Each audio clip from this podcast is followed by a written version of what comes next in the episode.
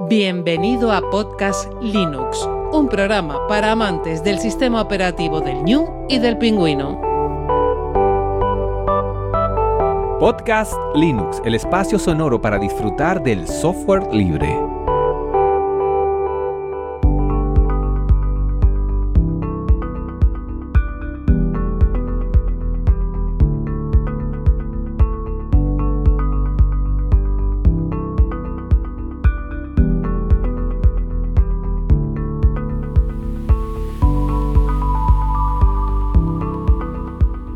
Buenas amantes de software libre, bienvenido a otra entrega de Podcast Linux, la número 151. Un saludo muy fuerte de quien te habla, Juan Febles.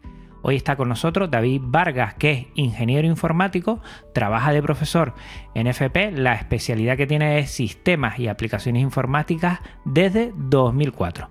Es un apasionado de Genio Linux y un Ruby Lover. Hablaremos de eso, a ver qué, eh, qué tiene que ver, que tiene que ver mucho por lo que en el día de hoy David está aquí.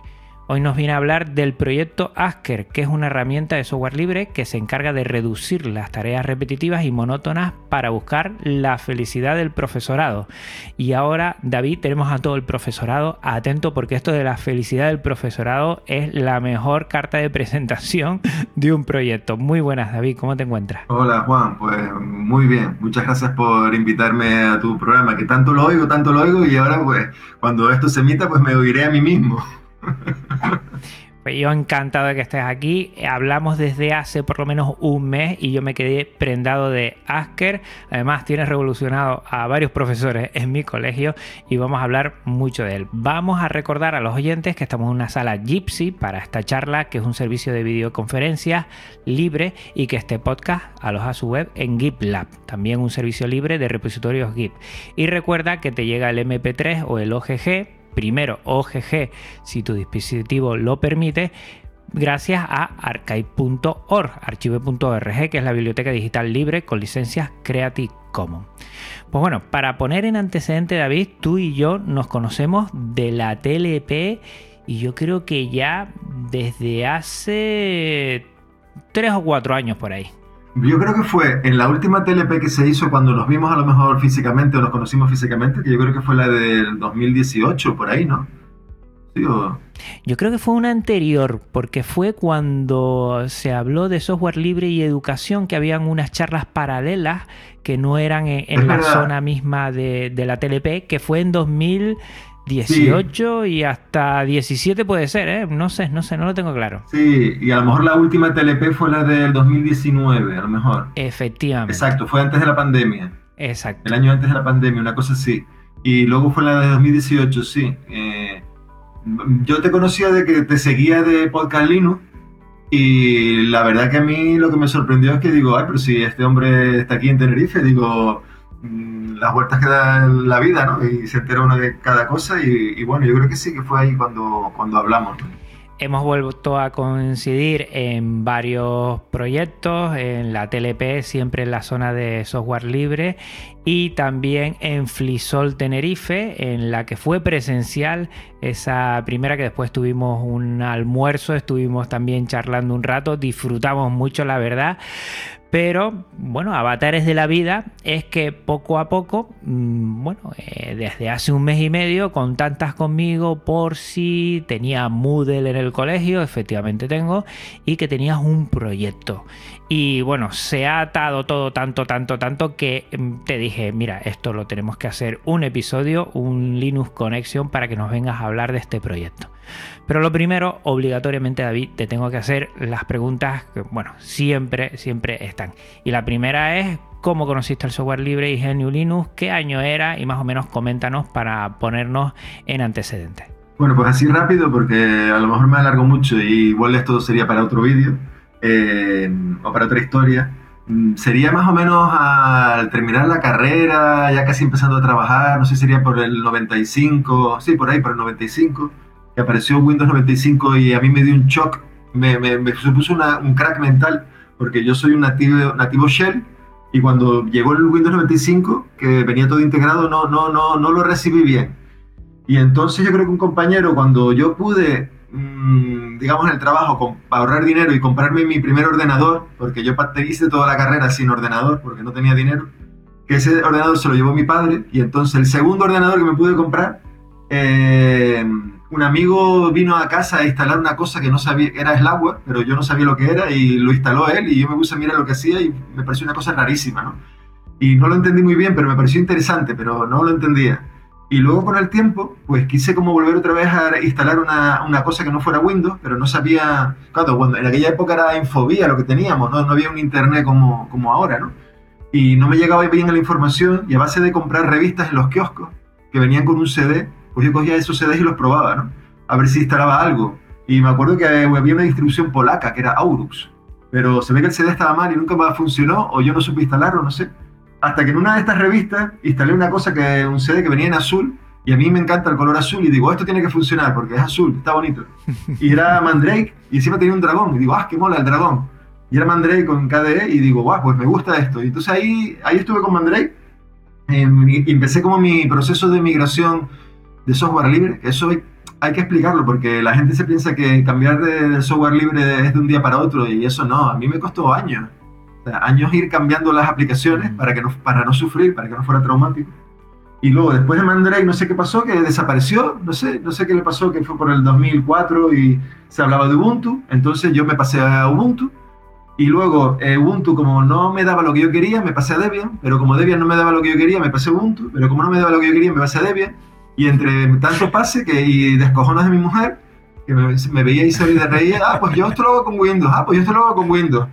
Y la verdad que digo, pues tiene razón, pero no puedo volver atrás, tengo que buscar una respuesta. Y eso fue como por el 2013, en un proyecto de Erasmus de profesores, que nos fuimos un compañero, el presidente de Python Canarias precisamente, y yo a, a Nuremberg, a la sede de OpenSUSE, que allí nos invitó Agustín, y ahí me hizo un crack mental, allí conocí a Anchor, y, la verdad que, que vi OpenSUSE mm, como la solución para, todos mi, para todo, lo mío, porque no, no, digo que sea la solución para los demás, pero para mí sí, ¿por qué? Porque todo lo que yo quería en una distribución Linux cuando yo lo instalaba, ya, ya OpenSUSE lo tenía por, por, defecto. Entonces digo, qué bueno, qué bueno, porque yo por ejemplo en Ubuntu le tenía que quitar, quitar, quitar, ya Debian le tenía que poner, poner, poner, y todo era trabajo. Yo no quería, yo no me quiero complicar la vida, yo quiero una cosa que funcione y tenga lo que yo quiero. Y por eso es OpenSUSE. Además que el verde, eh, de fondo verde era muy bonito. Precioso. Pues mira, me acabo de flipar con varias cosas. Primero, lo más inmediato que has dicho, OpenSUSE. Dentro de poco me gustaría hacer algún episodio hablando de distros no debianitas y ya tengo una persona, porque voy a hablar evidentemente de OpenSUSE. Tengo que hablar de OpenSUSE como hablaré de Fedora, como hablaré de Manjaro y alguna otra más. Pues mira, ya te tengo pillado ahí para eh, una mesa redonda de hablar de distros no debianitas que creo que no se le da la importancia que tiene y casi siempre hablamos de las debianitas. Pues encantado, encantado. Segundo, acabo de flipar con el tema de que hiciste la ingeniería informática sin tener ordenador en casa. A ver, yo no sé tu edad exactamente, pero yo tengo 51, ¿vale? Yo, yo entré en la carrera en el 88 en el 88 aquí en Tenerife la informática estaba en un hangar eh, en el aeropuerto y las instalaciones como que no eran muy de fiar. Y entonces, como yo tenía familia en Las Palmas, me dijeron mi prima que estaba estudiando informática allá en Las Palmas, que tenían un edificio prestado, no, ni siquiera tenían edificio, ellos estaban, ellos estaban junto con los de, con otras, no me acuerdo ahora, se llama el Cool, no me acuerdo con quién estaban, pero estaban de prestado y mi prima me dijo, no, vente aquí, que por lo menos tenemos edificio. Y en Tenerife lo que tienen es como unas chapas ahí o algo, no sé, un hangar medio raro. Y no sabíamos si, si, iba a continuar en Tenerife. Entonces, bueno, pues me fui a Las Palmas, ¿no? Y ahí estudié. Y claro, yo no tenía ordenador. Entonces, lo que nos daban era, lo que sí me pude comprar eran dos disquetes de 5 y cuarto. Y en un disquete tenía el sistema operativo, que me lo copiaron, yo creo que era, me lo copiaron ilegal, pero en aquella época yo no era consciente de eso, eh, allí en, la propia universidad y en el otro disquete yo tenía los datos. Entonces los ordenadores tenían dos disqueteras, la A y la B, y metía por... Luego apareció la unidad C, que es el disco duro, pero esos ordenadores no tenían disco duro. Entonces yo metía el sistema operativo del disquete en el A, lo arrancaba y luego metía los datos en el B y luego me iba a casa a trabajar. Eh, bueno, lo imprimía en papel y luego con el papel hacía el debug en, en, el pasillo, porque yo estiraba el papel allí con un bolígrafo, corregía y luego volvía al día siguiente. Eh, no eran tarjetas perforadas, pero vamos, eh, casi. Y luego yo tenía una carpeta que era en vez de tener folios, lo que tenían los disquetes, que eran enormes, esos de 5 y cuarto. No sé si los llegaste a conocer alguna vez. Sí, sí, sí, sí, sí. Yo tengo 48 años, o sea que más o menos estamos en la misma quinta.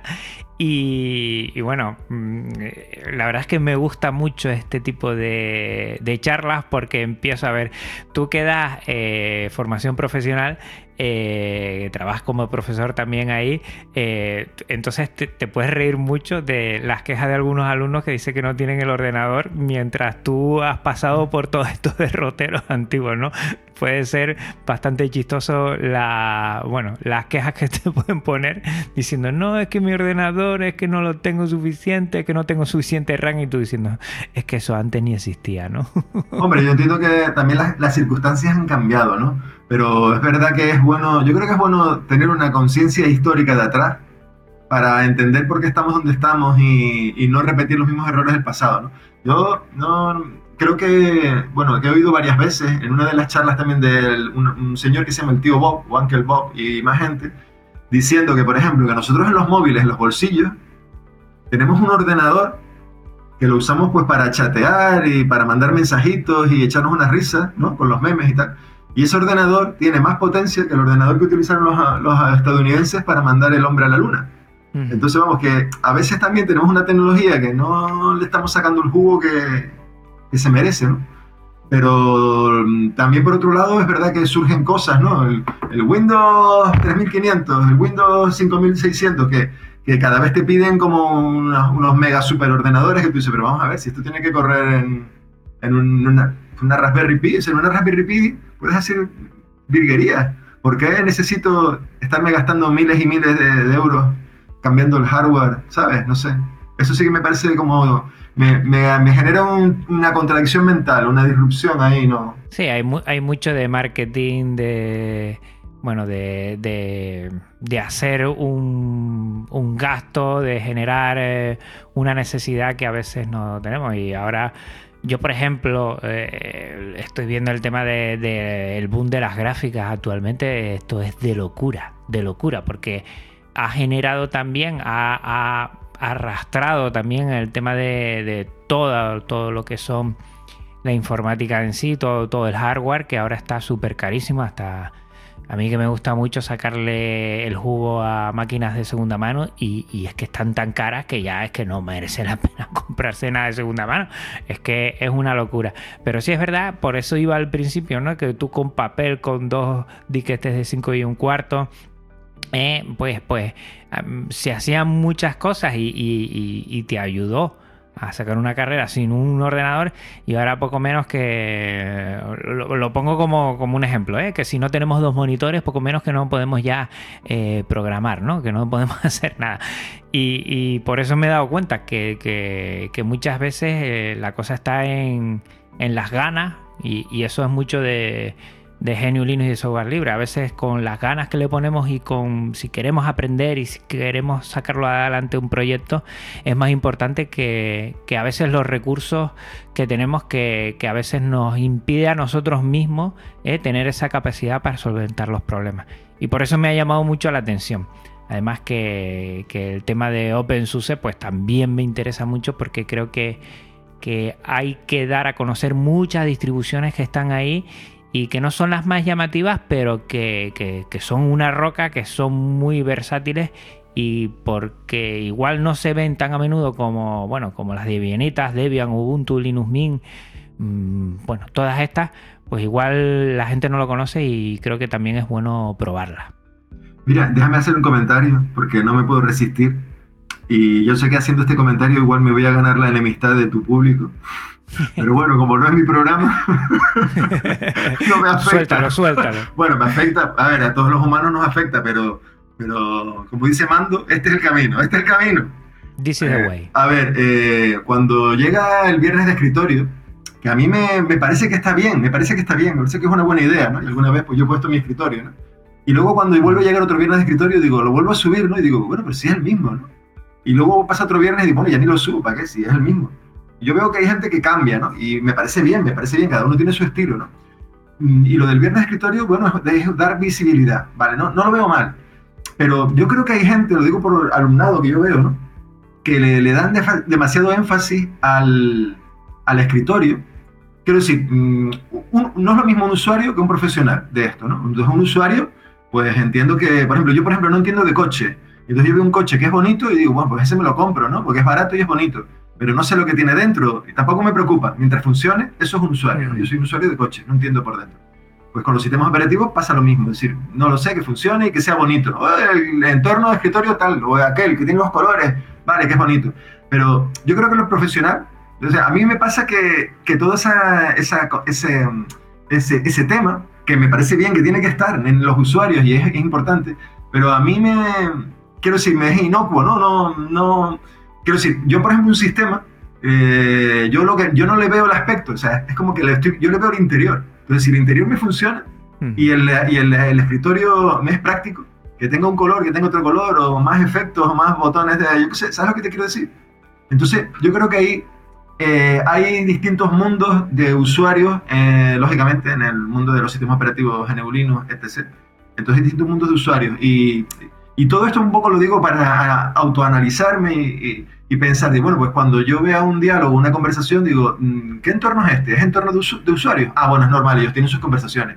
¿Este entorno que es de profesionales? ¿De que vemos el interior? Ah, pues entonces tenemos otro tipo de conversaciones. ¿Me explico? En un entorno de, de profesionales o de gente que vemos el interior, no deberíamos estar discutiendo si el escritorio tiene este color o tiene aquello, ¿me explico? Pero en otro entorno de usuarios sí. Bueno, era una, un comentario simpático.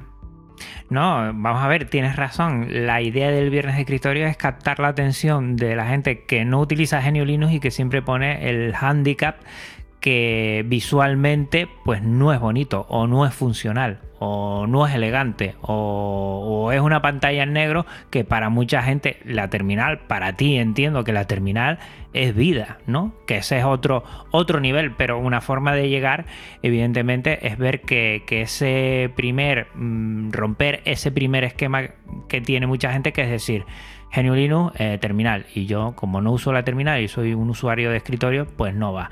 Pues un poquito romper eso. Claro, claro, claro. No, no, y está muy bien, está muy bien hecho, Juan. Perdona que a lo mejor igual no me explique bien. El escritorio eh, está orientado para, principalmente, para usuarios.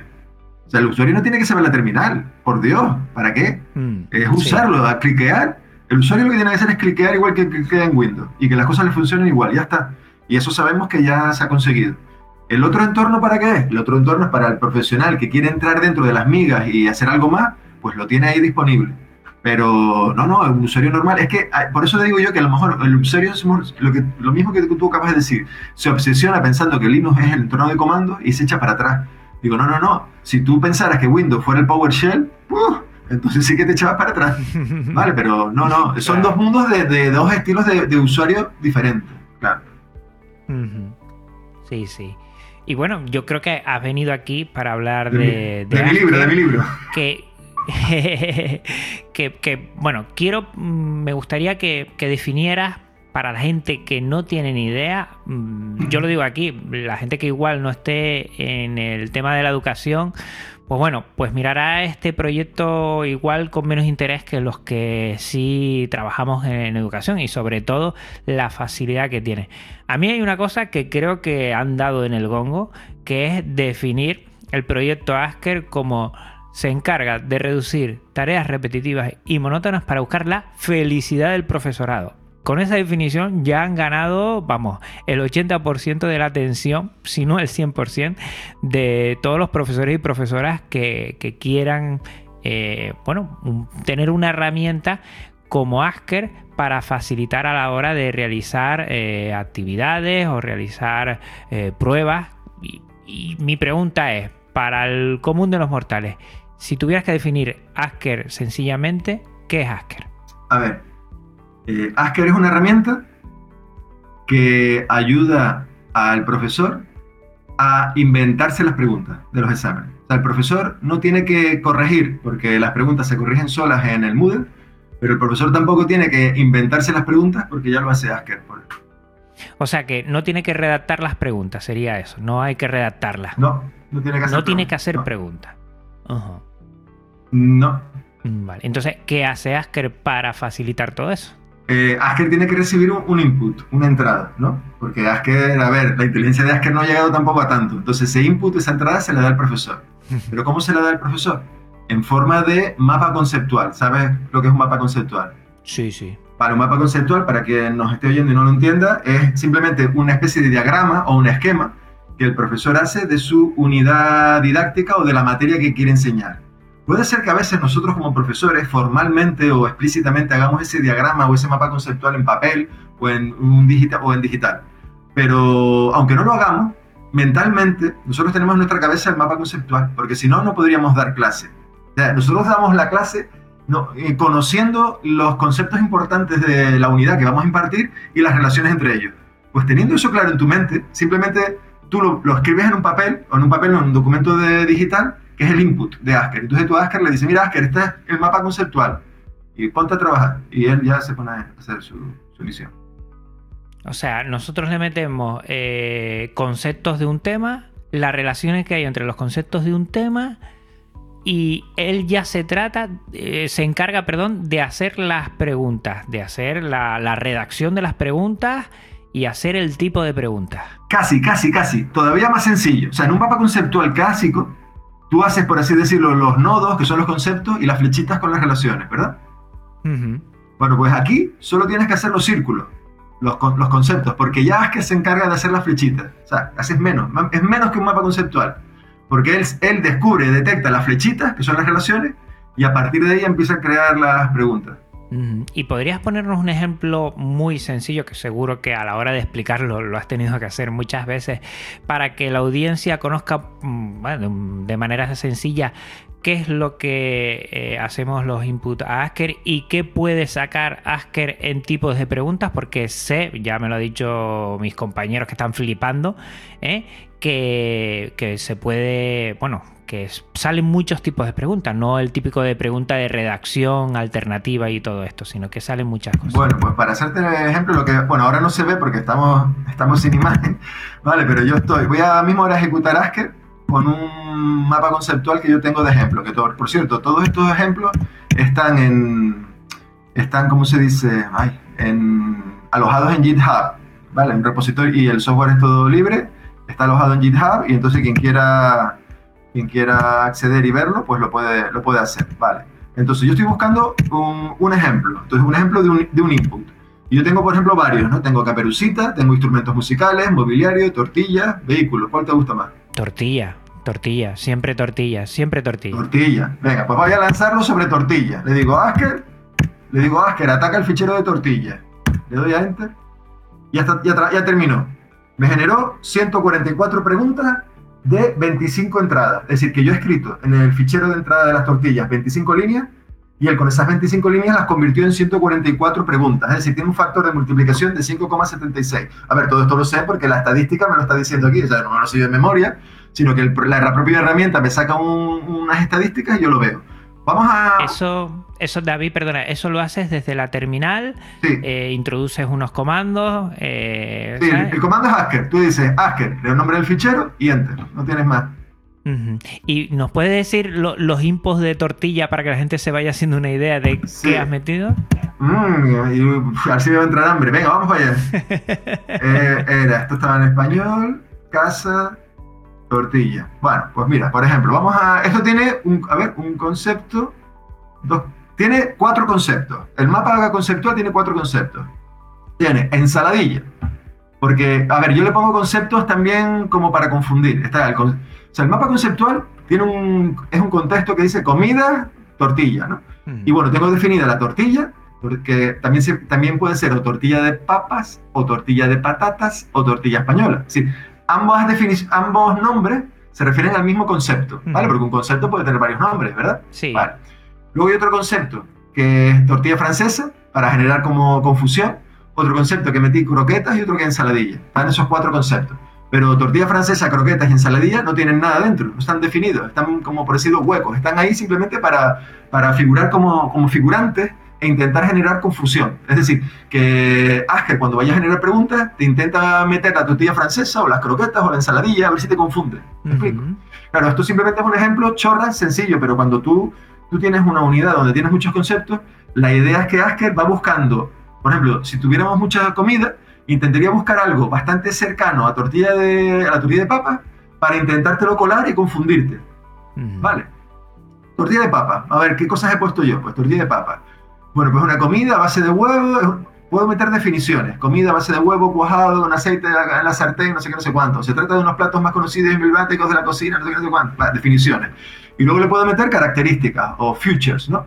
Pues características, ingredientes. Pues tiene ingredientes que papas, huevos, aceite. Bueno, lo puse, a ver, lo puse en peninsular. Patatas, huevos, aceite. Bueno, esto, para que, para que sea como más internacional, ¿no? Aunque tengo que poner papas porque veo que hay bastante gente latinoamericana que lo está usando, entonces te lo tengo que pensar. A mí me han dicho que en, en Galicia también utilizan la palabra papa, ¿eh? Que lo Pues mira, ya está, lo, lo cambio ahora mismo, lo estoy cambiando, lo copio. Papa, ya está. Y luego cuando haga el git commit, git push, ya está actualizado. Vale. Otro future, ingrediente, cantidad para cuatro personas. Entonces, en en la de papa, el ingrediente huevo son seis unidades para cuatro personas. A ver, esto me lo medio inventé, ¿no? Eh, papa, pues 600 gramos. Que debería de ponerlo como más a la chamberga, debería poner pues tantas, tantas papas. Eh, aceite de oliva, pues dos vasos. Yo me pasé. Bueno, para freír. Sal, una pizca. Venga. Otro más future. Pasos en la elaboración. Esto es una, una secuencia. Es una secuencia de pasos. Todo esto que te estoy diciendo de futures, mm, ahora ustedes no, no lo ven porque no ves la imagen, pero tienes que imaginártelo como si fueran una, una cuadrícula. Ajá. ¿No es verdad que tú cuando, cuando abres los apuntes, en casi todos los apuntes, aparte de estar las típicas fotos de las cosas del tema, hay unos cuadros que tienen más filas, más columnas o menos columnas y más... ¿Me explico? Sí. Pues esa, ¿verdad que esa, esos, esas, esas cuadrículas o esas matrices eh, al final son, siempre son importantes? Porque son importantes del tema, porque tienen como un resumen esquemático de las cosas importantes del tema. Sí, sí. Pues tú imagínate que esas cuadrículas coges y las- se las metes a Haskell, tal cual, pum, pum. Vale, es decir, a lo mejor puede ser una tabla de una columna con muchas filas, o una tabla eh, con muchas filas y dos columnas, o con tres columnas, o una tabla con filas que hay una secuencia. Pues, por ejemplo, pasos para la elaboración de la tortilla de papa, ¿no? Eso es un- una columna, o sea, una tabla con una columna y un montón de filas, pero que están ordenadas. Quiere decir que el orden es relevante. No como el anterior, el de los ingredientes, ¿no? Lo- el orden no es relevante. Tú vas, lo compras y da lo mismo que lo compres en un orden o que lo compres en otro orden. ¿Me explico? Correcto.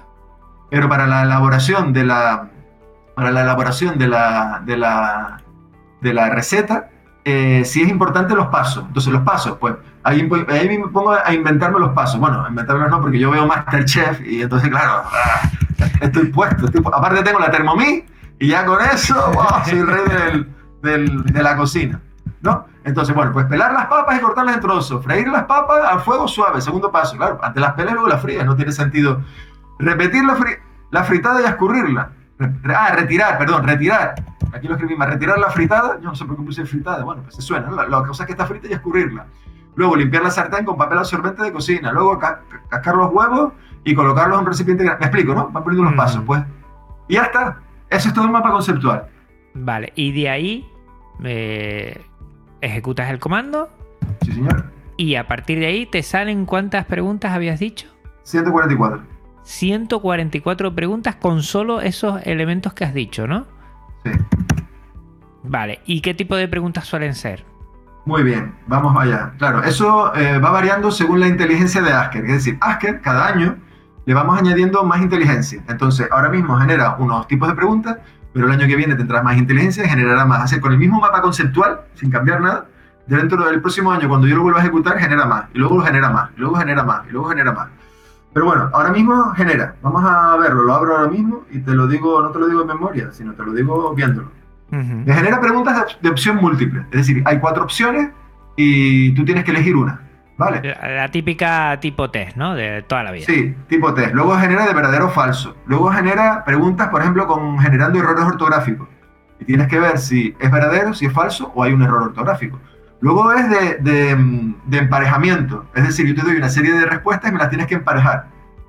De opciones me las tienes que emparejar. Por ejemplo, eh, los pasos a la hora de freír, pues van emparejados con un orden. Es decir, mm, ¿qué, qué tienes? ¿Que pelar primero las papas o las fríes o luego le pones los huevos? ¿Sabes lo que te quiero decir? Sí.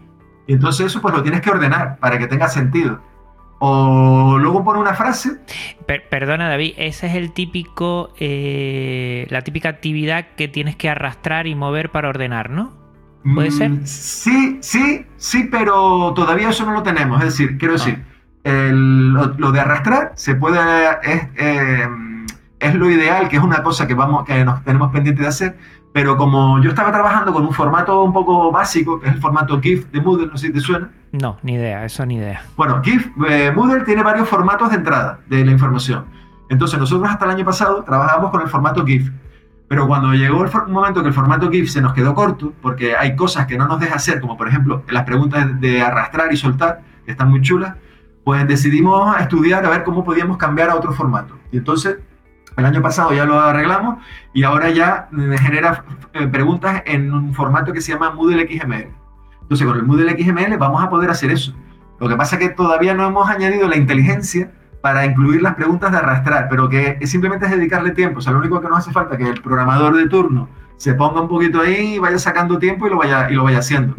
Ahora mismo, ¿cómo hacemos el simulacro de las preguntas de arrastrar y soltar? Pues simplemente que es una pregunta tipo de emparejamiento. Yo te doy unas opciones a la izquierda, otras opciones a la derecha, y me las tienes que relacionar unas con otras, ¿sabes? Como de flecha, ¿no? Que digamos en, primaria, las típicas preguntas de, la izquierda. Pero que lo suyo sería convertirla a arrastrar y soltar, que queda como más moderno, ¿no? Sí, perfecto.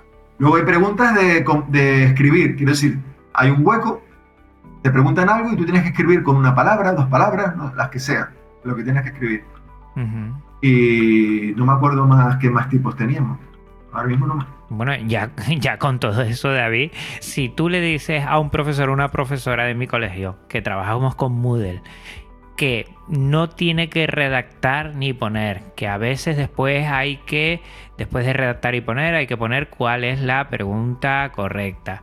Si no tiene que hacer nada de eso, y además, mm, vamos, eh, sale todo eso automáticamente, que después entiendo yo que se podrá revisar y uno podrá añadir, quitar cosas para, que sea más fácil. Con todo eso, la gente, vamos, eh, eh, en mi colegio tengo dos profesores que tú has contactado con ellos y hay uno que está dando palmas con las orejas porque está diciendo, esto es lo que necesitaba yo. Y además que le gusta mucho, se mete en muchas faenas y está ahora loco, intentando sacar eh, tiempo de donde sea para, para probarlo ir viendo que, que, además de que funciona, que está genial, pues intentar también darte a ti un poquito de feedback para que veas tú cómo, cómo funciona tanto en la parte más eh, de lingüística y en la parte más de ciencia, ¿no? Eh, y están trabajando ahí. Hay otro que es de, lingüística que, que, ha dicho, madre mía, vamos, el potencial que tiene esto. Y es que... Para lengua ahora mismo está a tope, quiero decir que para matemáticas está la cosa todavía que hay que mejorarla, pero en lengua esto le va a servir un montón. Exacto, pero después eh, física y química, eh, ciencias naturales, todo esto que sea de, de, redactar, ¿no? Que sean frases de redactar.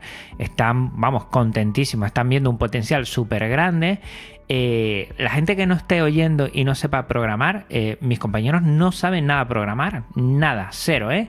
Y bueno, es meterse un poco con este lenguaje que es muy sencillo, que es muy de escribir y, bueno, que si ellos lo están consiguiendo. Hay que decir también. Dime, dime. Hay que decir, Juan, que, vamos a ver, para utilizar la herramienta esta no hay que saber programar, ¿vale? Incluso diría, mejor que no sepan nada de informática. No hace falta, no hace falta saber nada. Mm, a la gente a lo mejor se asusta un poco cuando ve esta herramienta porque no tiene un entorno gráfico. Eso es una cosa que asusta, pero claro, le, le, estamos dando vuelta al asunto. De hecho, este año se supone que nos íbamos a proponer acabarlo del entorno gráfico.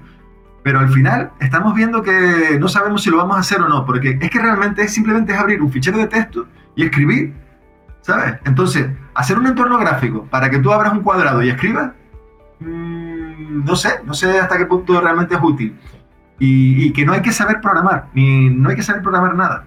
Eh, solamente lo único que tienes que saber es tu, tu materia, lo que tienes que impartir, cómo quieres tus unidades mentalizarte y un poco Mm, aprender, vale, hay, cuatro palabritas que hay que aprender, concepto, concept, names, los tags, def y table. Bueno, son cinco.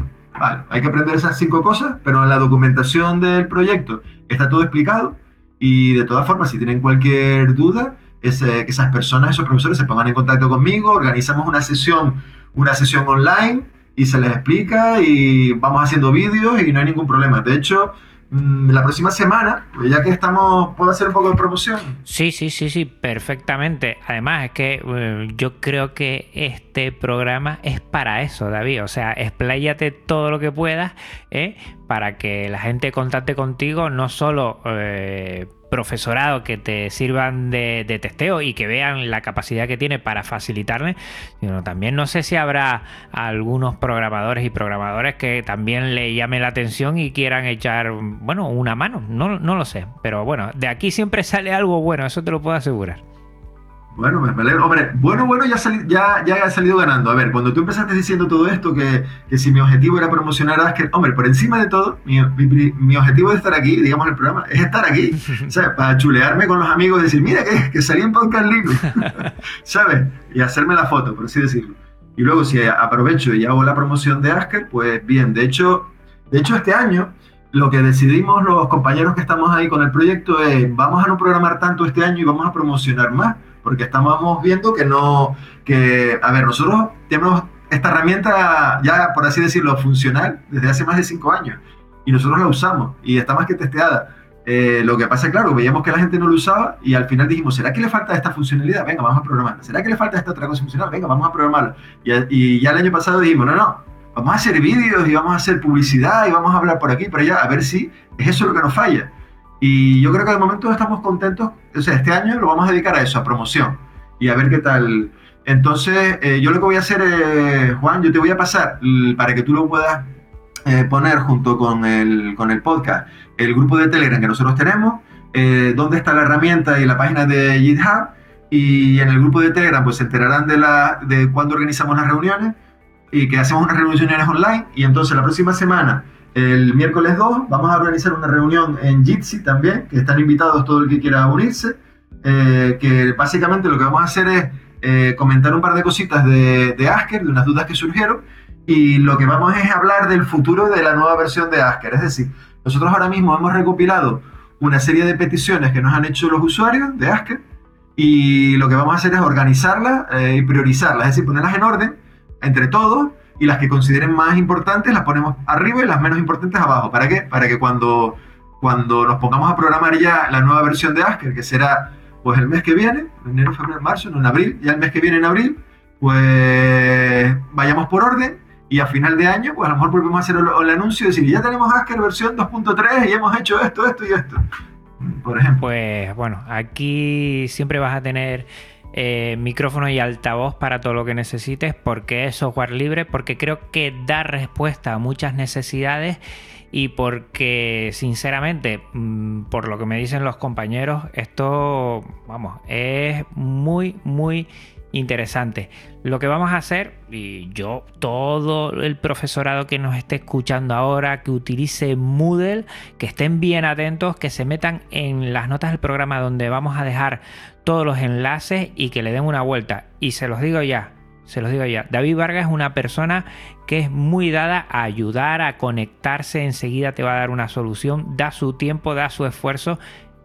Es profesor y explica muy bien. Y se lo digo porque los dos compañeros que tengo en el colegio, y perdonen por ser tan repetitivo, están disfrutando, disfrutando. Y yo hacía tiempo que no veía a la gente disfrutando con Moodle, porque a veces Moodle sí es el problema. Genera tareas muy repetitivas, el profesorado se cansa, estar siempre redactando, estar...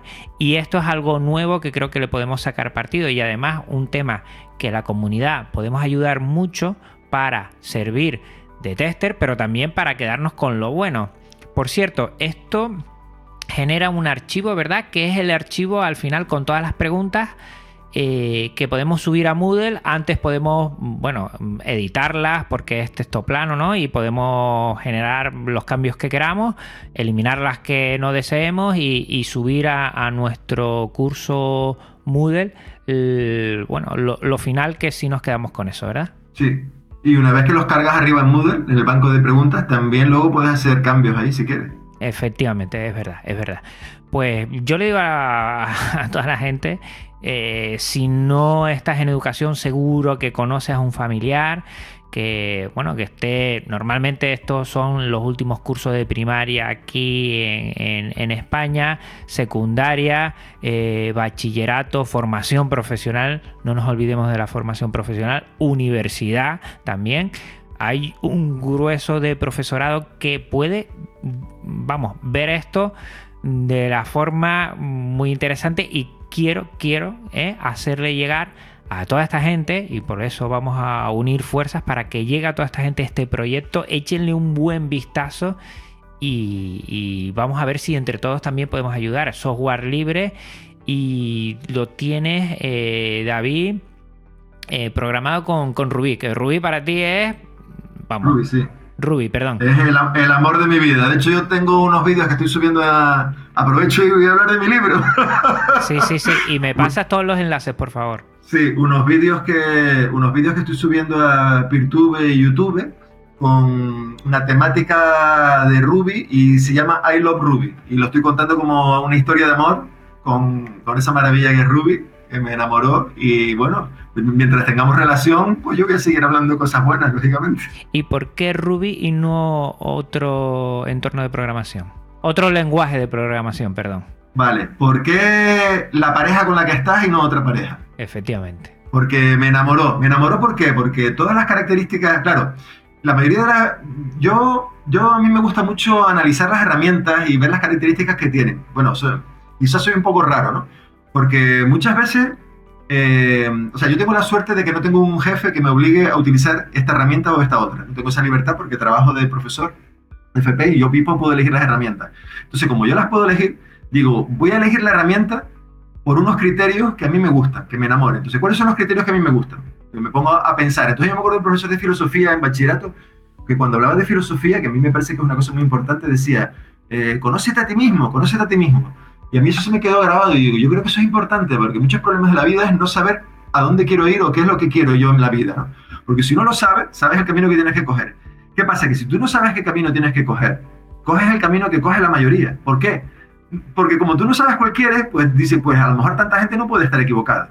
¿Qué pasa? Que eso está bien cuando tú no sabes, pero yo creo que hay que hacer el proceso de reflexión interna y decir, vamos a ver, ¿cómo soy yo? Yo soy así. ¿Qué es lo que me gusta? Pues a mí en un lenguaje de programación, en aquel momento yo tenía unas necesidades que las intentaba cubrir con Bash y con Java y no podía, me las resolvían mal. Digamos, yo tenía una relación con Java y era tormentosa, nos peleábamos, no hacía lo que yo quería o yo no quería hacer lo que ella quería, en fin, eso fue en el 2004. Total que en el 2005, en unas charlas en la universidad, era la época dorada de Ruby on Rails. supongo que te sonará, porque Ruby on Rails es uno de los grandes males de Ruby. Y ahora dice, ¿cómo es posible si Ruby on Rails hizo famoso a Ruby? Sí, pero se hizo tan famoso que ya nadie se acuerda de Ruby. De hecho, mucha gente incluso me ha llegado a decir, no, es que Ruby on Rails, el lenguaje de programación Ruby on Rails. Digo, Ruby on Rails no es un lenguaje de programación, es una herramienta. Eh, pero bueno, que tenga que explicar esto a un usuario, lo entiendo, pero a un profesional de la informática que se lo tenga que explicar, eso quiere decir que ha habido una campaña de promoción de publicidad muy mala, ¿no? Entonces, eh, Ruby on Rails está hecho con Ruby. Bueno, pues Ruby on Rails es para programación web. Entonces, Ruby tiene unas características que eran las que en aquel momento yo necesitaba y me solucionaban mis problemas. Y desde entonces hasta ahora, pues esas características me han resuelto. Es muy interesante. Estoy viendo que eh, tiene su propia licencia, licencia Ruby, que está aprobada por la Free Software Foundation. O sea que también software libre, estamos aquí y, contentos. La verdad es que es muy interesante. Estuve en una de tus charlas a los siguientes años de, la Tenerife, eh, la TLP, la Tenerife Land Party, que diste alguna charla sobre Ruby. Y me acuerdo mucho de estar en ella. No entendí ni papa porque yo de programación cero, pero quería estar para, para escucharte y lo vi muy interesante. Esa charla fue un poco, un poco agridulce, ¿no? Porque porque yo llegué con tiempo, ¿no? Para hacer mi charla todo emocionado y me costó encontrar sitio porque estaba aquí yo a tope y en la charla previa mía, ¿no? Y luego cuando me tocó a mí, prácticamente habían seis personas o siete personas. y luego se fueron. Tenías contraprogramación. Creo que a esa misma hora que tu charla había otra charla que también llamaba más la atención. ¿eh? Ya. Me dio la sensación en la otra sala.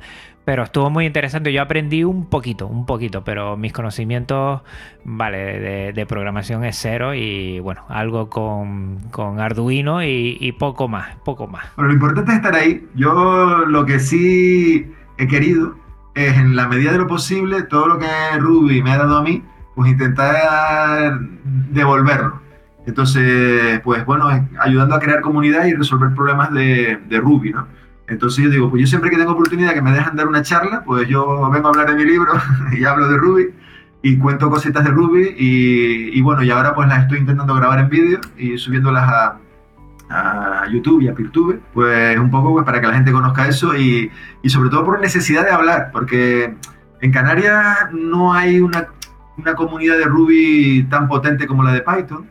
Eh, por ejemplo, en Las Palmas sí hay unos, hay unos chicos de, de Ruby, y aquí en Tenerife, pues hay poquillos, ¿no? Y los pocos que hay, pues realmente no se dedican a Ruby, se dedican a Rails, que es otra cosa diferente. Los que hablamos Rails y Ruby son dos mundos diferentes, no tienen nada que ver. Y entonces, claro, me siento como un poco solo, entre comillas, y necesito hablar con alguien, y pues me junto con los de Python, que a veces coincidimos un poquito en cosillas. Pues yo estoy seguro que algunos programadores y programadores que, que trabajan con Ruby se van a poner en contacto contigo, seguro. Además que le va a llamar mucho la atención. Mira, para, para intentar eh, echar un cable con Asker, entiendo profesorado para testear y para que disfruten también. Eh, programadores y programadores también. Eh, está abierto el proyecto a que la gente pueda echarle un cabo. Dinos más o menos mm, quiénes están ahora detrás del proyecto Asker y, cómo se organizan y a ver si la gente también eh, que le dé a esto de Ruby también te pueden echar una mano. A ver, que tampoco hay por qué saber Ruby, es decir, tener ganas de los que sepan programar y que no le tengan miedo a Ruby, pues pueden entrar a, programar ahí en código. Que si a lo mejor quieren programar en otro lenguaje, pues se puede ver la forma de integrar otro lenguaje con el, proyecto de, de, Ruby. Eso no, no hay ningún problema, es cuestión de verlo, alguien que tenga ganas. Programa, ayudar a programar es una, una, una, parte que ayuda, pero también ayudan ahora mismo, pues, ¿cómo? Usándolo, usando la herramienta, usando la herramienta, generando preguntas, difundiéndola, mmm, proponiendo nuevas funcionalidades, detectando fallos y reportándolo, y generando input, generando input, mapas conceptuales. Y si son pro software libre, que esos mapas conceptuales los pongan a disposición de todo el mundo para que toda la gente los pueda usar. Por ejemplo, a mí cada vez que en el centro alguien me pide pedir ayuda para ayudarle a crear un mapa conceptual, yo le digo, sí, yo te ayudo, pero ese mapa conceptual que nosotros hagamos, me lo, me lo liberas, ¿no? Para yo poderlo publicar. Entonces con eso poco a poco eh, voy publicando mapas conceptuales de latín, de lengua, de matemáticas, de geografía e historia, de alemán, y, pero la mayoría de los que tengo son de mis asignaturas, porque lógicamente yo la uso, la herramienta, ¿no? Y, y poquito a poco así se puede ayudar, creo yo. Bueno, pues, pues tenemos que unirnos, hacer piña a esta comunidad. Seguro que, bueno, hay un tanto por ciento de la audiencia que tiene que ver con el tema de educación y esto interesa y mucho todo lo que sea ahorrar tiempo para dedicarlo a nuestro alumnado pues está genial. Y si reducimos en tareas repetitivas y monótonas ¿eh? eso es como decía David felicidad para el profesorado. Vamos a intentar que si no eres tú del gremio por lo menos busquemos y le digamos mira existe esto y la gente que, que, le da también al tema tecnológico, seguro, seguro que le va a echar un vistazo. Creo que es muy interesante. ¿Me permite hacer un inciso, Juan? Hombre, y dos y tres. Vale, pues, pues tres, venga, dos, tres. Eh, mmm, el tema de las tareas repetitivas, de no de evitar las tareas repetitivas viene porque vamos a ver yo me siento ingeniero informático lo de profesor es una cosa que me ha venido después y bueno pues trabajo lo mejor posible no pero claro, como ingeniero informático, en la cultura nuestra, es decir, una tarea repetitiva hay que automatizarla, es decir, hay que hacer una herramienta que lo haga por nosotros, para quitarnos el trabajo repetitivo y dedicarnos nosotros a las cosas de creatividad, a las cosas inteligentes, y así ayudamos a, a estar más felices.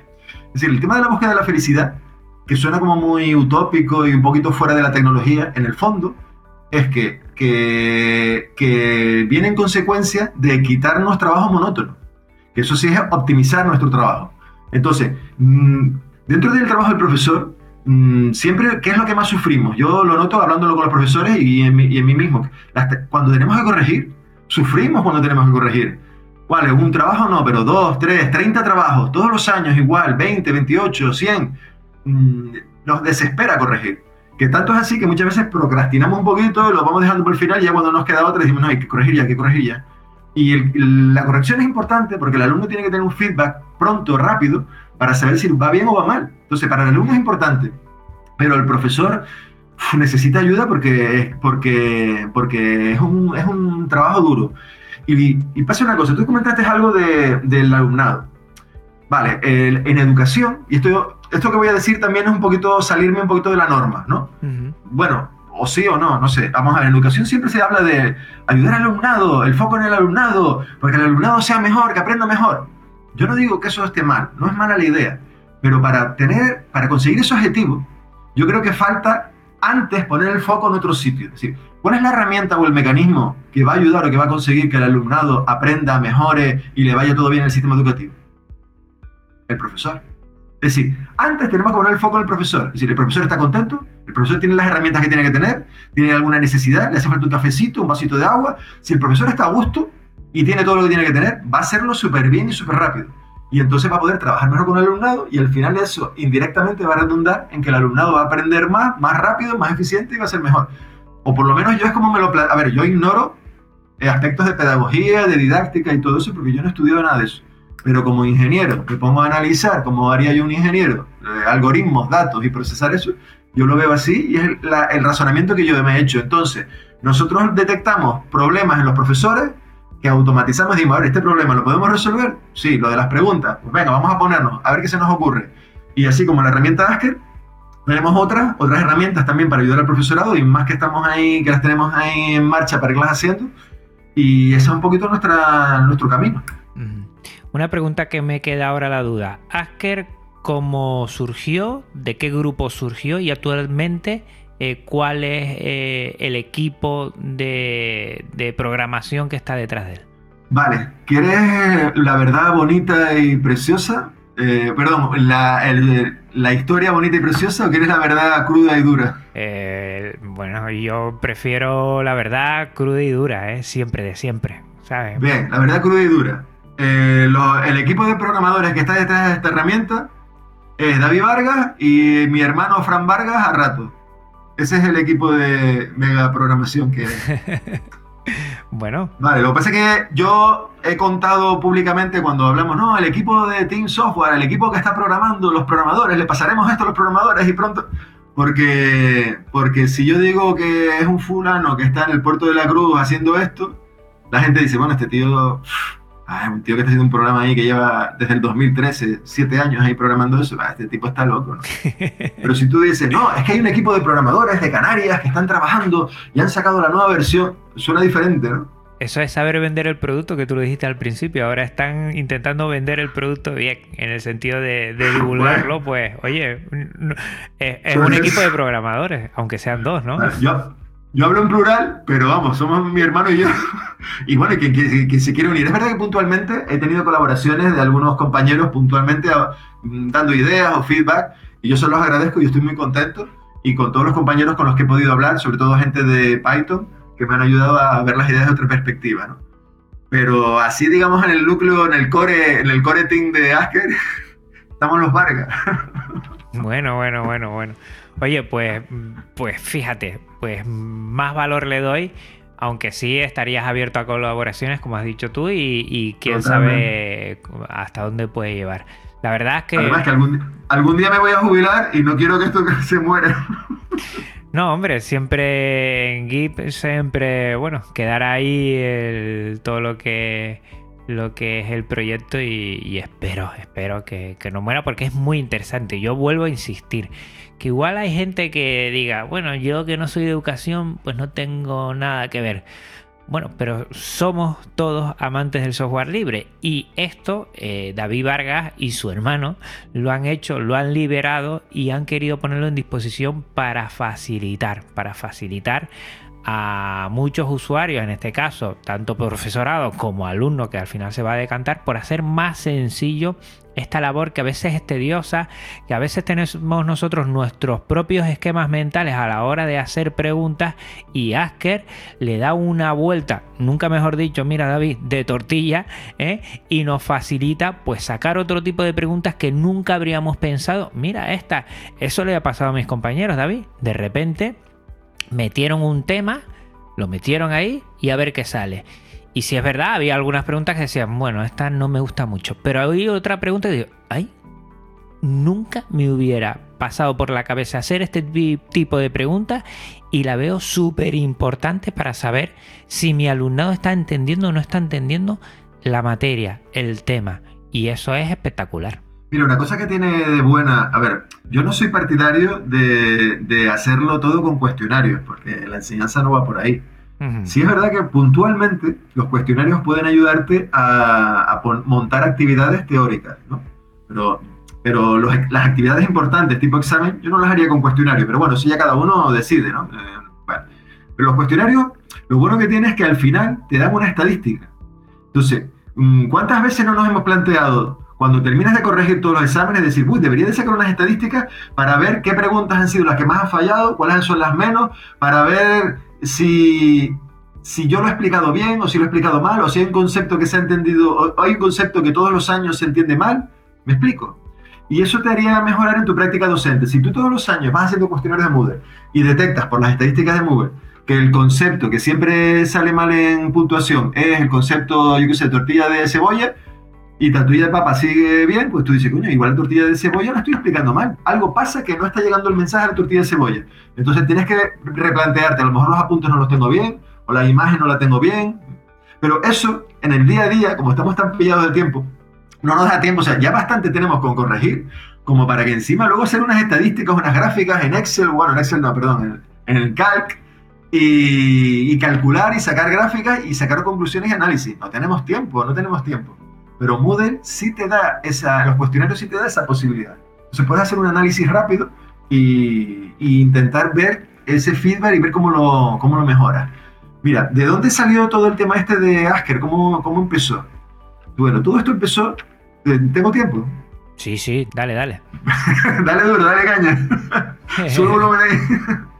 Eh, ¿Tú sabes lo que es la certificación LPI? Sí, me suena, pero ahora no lo ubico, pero sí lo he oído. Bueno, la certificación LPI es una certificación de, Linux y tiene mm. como varios niveles. Está como la Essential, que es la, como la más básica, luego nivel 1, nivel 2, nivel 3, vale.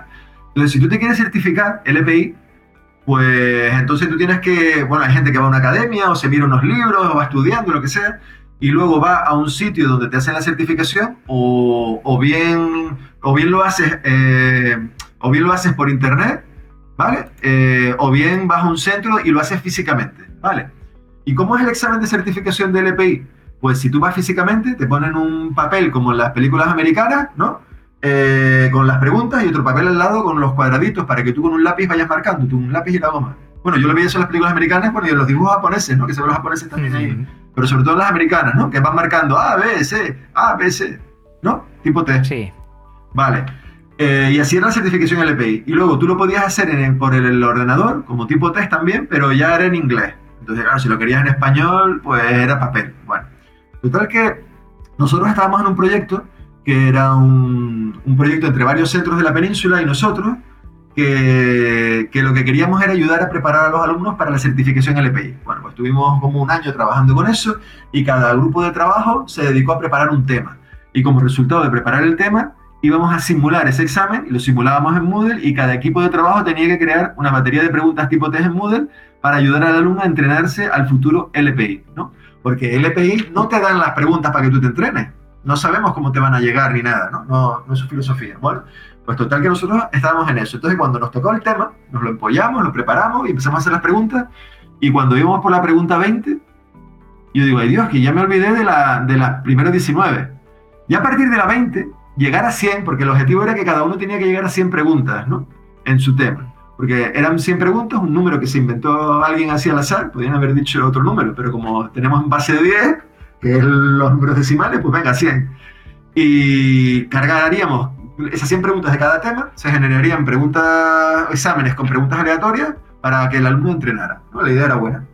Pero claro, cuando nosotros íbamos haciendo la pregunta 20, yo digo, Dios, la 21, no se me ocurre, no se me ocurre.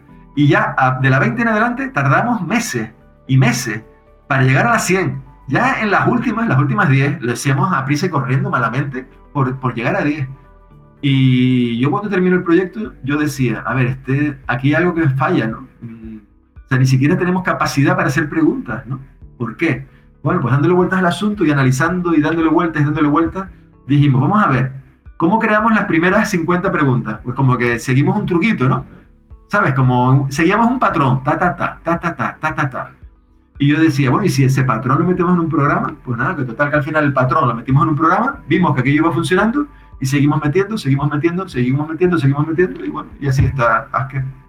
Qué bueno, qué bueno. La verdad es que eh, merece la pena, ¿eh? vuelvo a insistir. Vamos a, ver todos los que estemos aquí en educación. Echémosles bien un vistazo. Insisto, notas del programa, vamos a verlo bien. Hay un GitLab. También mmm, vamos a dejar eh, lo que es el grupo de Telegram para quien quiera entrar.